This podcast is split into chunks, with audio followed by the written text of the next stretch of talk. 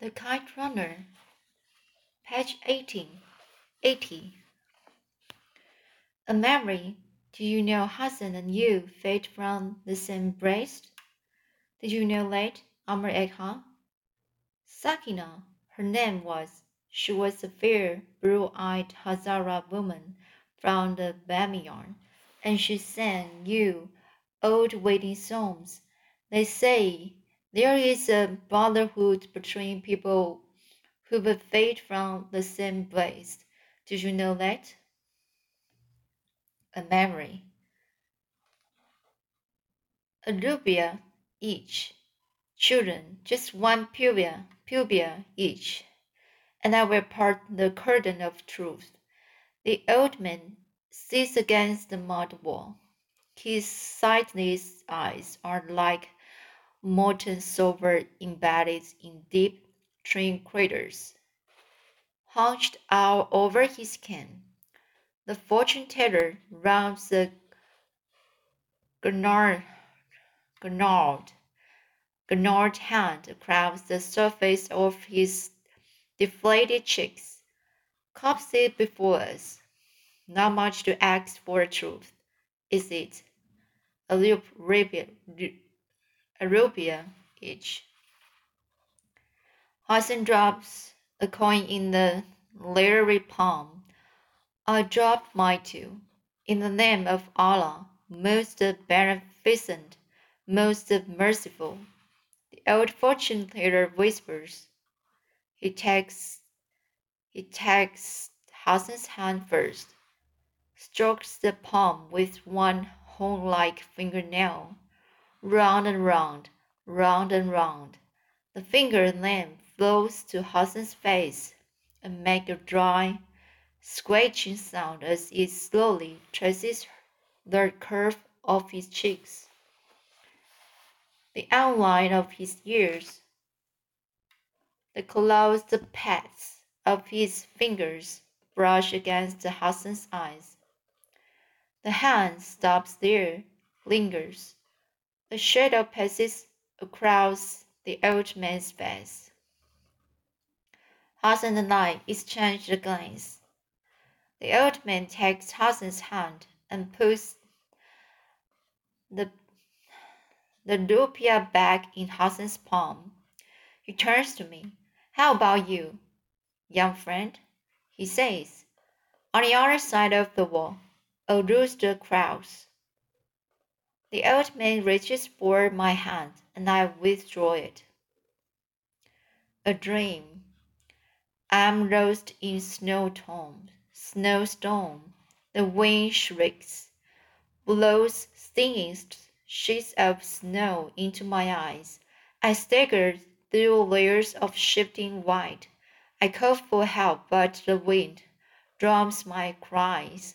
I fall and lie, panting on the snow, lost in the white, the wind wailing in my ears. I watch the snow erase my fresh footprints. I'm a ghost now. I think, a ghost with no footprints. I cry out again, help fading like my footprints, but this time a muffled reply. I shut my eyes and manage to sit up. Out of the swaying curtains of snow, I catch a glimpse of movement, a flurry of color, a familiar shape. Matter materialized. A hand reaches out of out for me. I see deep, parallel gashes across the palm, blood dripping, staining the snow. I take the hand, and suddenly the snow is gone. We are standing in the field of apple green grass with soft wisps of clouds drifting above. I look up and see the clear sky is filled with kites green, yellow, red, orange, the shimmer in the after night.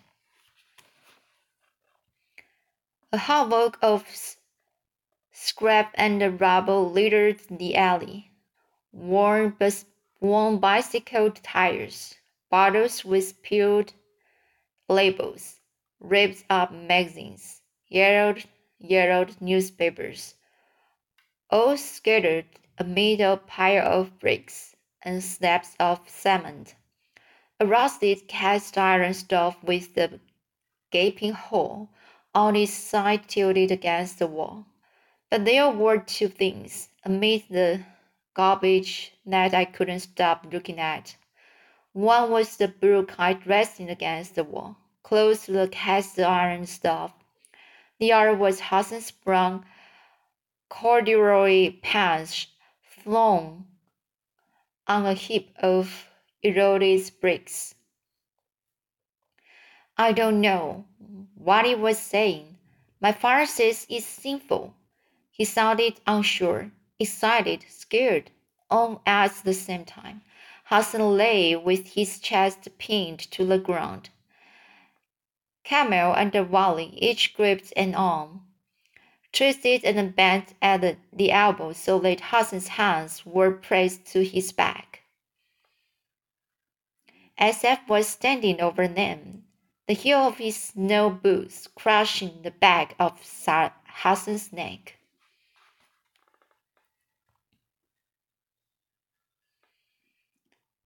Your father won't find out, Assef said, and there's nothing sinful about teaching a lesson to a disrespectful donkey. I don't know, Wali muttered. Suit yourself, Assef said. He turned to Kamal. What about you? I, uh, well, it's just a Hazara, Assef said, but Kamal kept looking away. Fine, Assef snapped. All I want you wigglings to do is hold him down. Can you manage that? Wali and the Kamal nodded. They looked relieved. Assef knelt behind Hassan, put his hands on Hassan's hips, and lifted his bare buttocks. He kept one hand on Hassan's back and undid his own belt buckle with his free hand. He unzipped his jeans, dropped his underwear. He positioned himself behind Hassan. Hassan didn't struggle, didn't even whimper. He moved his head slightly. And I caught a glimpse of his face, saw resignation in it. It was the look I had seen before. It was the look of the Lamb. Tomorrow is the tenth day of Dur Hijjah. Hijjah. Hijjah. The last month of the Muslim calendar, and the first of three days of Eid or uh, Adha or Eid Korban, as Afghans call it, a day to celebrate how the, the prophet, prophet Ibrahim almost sacrificed his own son for God. Baba has hand picked the sheep against this year, a powder white one, one with crooked, crooked black ears. We all stand in the backyard, Hassan, Ali, Baba, and I. The mullah recites the prayer, rubs his beard. Baba mutters, Get on with it. Under his breath, he sounds annoyed with the, the endless playing. The ritual, ritual, ritual of making the meat hell, halal. Baba mocks the story behind this act like he, marks everything religious, but he respects the tradition of Eid Korban. The custom is to divide the meat in thirds, one for the family, one for friends, and one for the poor. Every year, Baba gives it all to the poor. The rich are fed enough already, he says. The Mullah finishes the prayer. Amen. Amen. He picks up the kitchen knife with the long blades, blade. The custom is not that the sheep see the knife, only fix the animal a cube of sugar. Another custom to make death sweeter. The sheep kicks, but not much. The mullah grabs it under its jaw and places the blade on his neck. Just a second before he slices the throat in one expert motion, I see the ship's eyes. It is a look that will haunt my dreams for weeks. I don't know why I watch this yearly ritual in our backyard. My nightmares persist long before the blood stains on the grass have faded. But I always watch. I watch because of the look of acceptance in the animal's eyes. Absurdly, I imagine the animal understands.